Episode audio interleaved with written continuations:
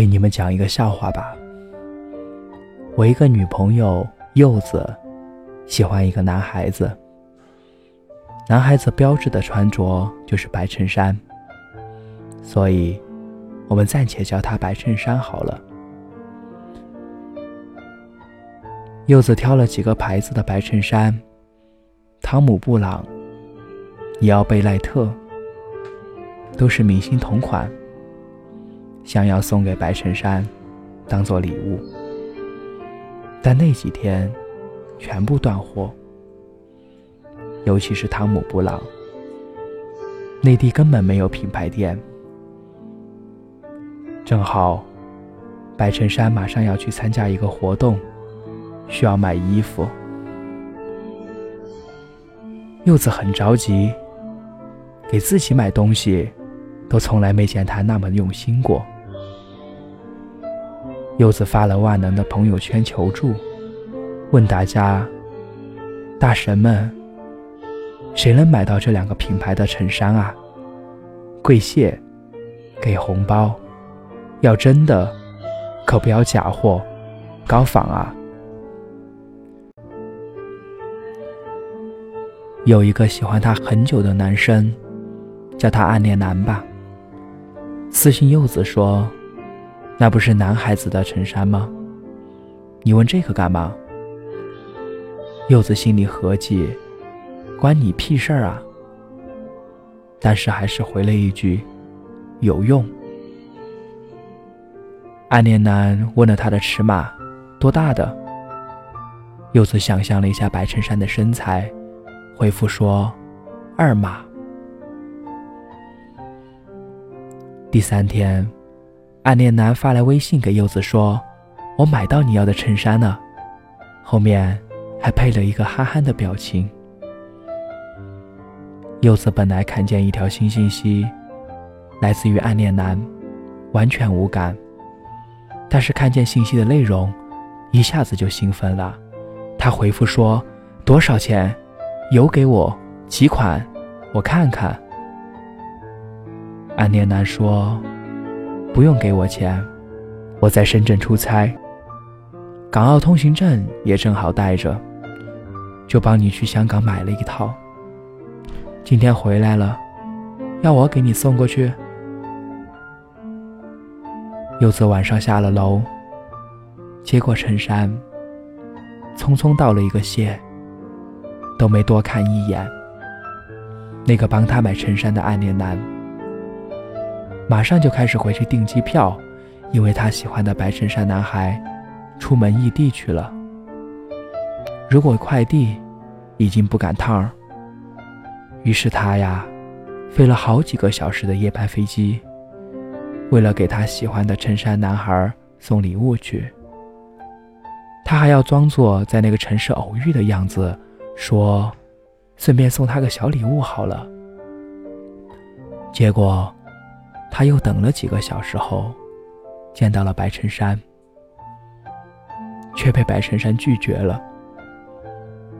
白衬衫没有要，说。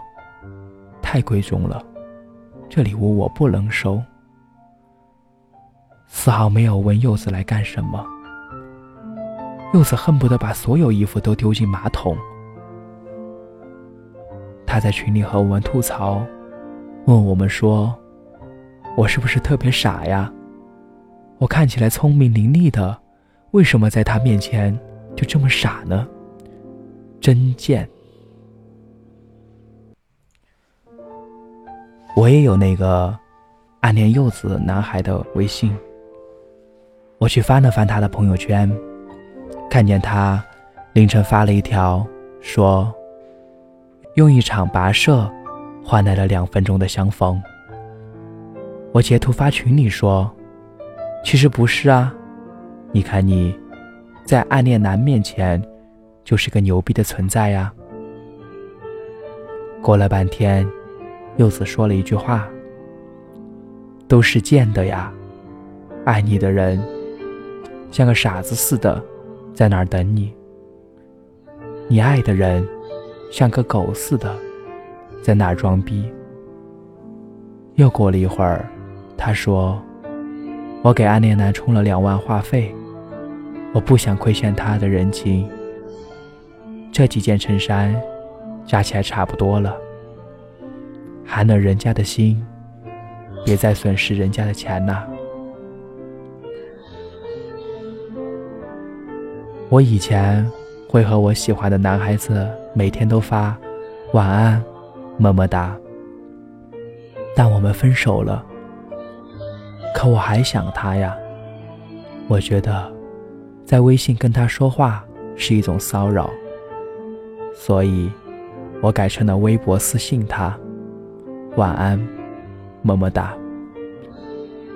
跟他发微博私信的人很多很多，我猜，他一定看不见吧。我和我的朋友聊起这件事的时候。朋友说我傻子，你这要到什么时候？我想了一下，说到他再有女朋友吧，反正他看不见，就当做是一种不打扰的喜欢。朋友又说：“你觉得有用吗？你以为他会感动啊？”我动摇了一下，坦白讲，我心里。的确抱着这种期待。朋友又说：“那你想想，那个每天给你发早安、晚安的老钱呢？老钱是一个喜欢我的男孩，一度每天都发早安、晚安给我，可我从来不回复。偶尔喝多了，还要和我长篇大论一番。”写一篇八百字的微信表白作文，我还拿他的例子和我的朋友们说：“你们看，老钱是不是有病啊？”老钱删了我的那天说：“你真牛逼，我服了。”现在想想，同样的事也发生在我的身上。我想，我们每个人都一样。在我们爱的人面前，就像傻子一样的活着，却在爱我们的人身上找存在感。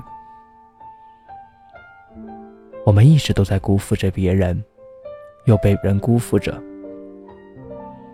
我们被人伤害，又不停的伤害着别人。这世界是一个圆，轮回着我们每一个人。我们都在这种感情中。不断的被推着前行，然后又推着另一个人。我们告诉那些喜欢我们的，而我们不喜欢的人：“你是一个好人，但我不是一个好人，我配不上你。”我们又被那些我们喜欢着却不喜欢我们的人，用同样烂的借口推脱着：“你是一个好人，但我不是。”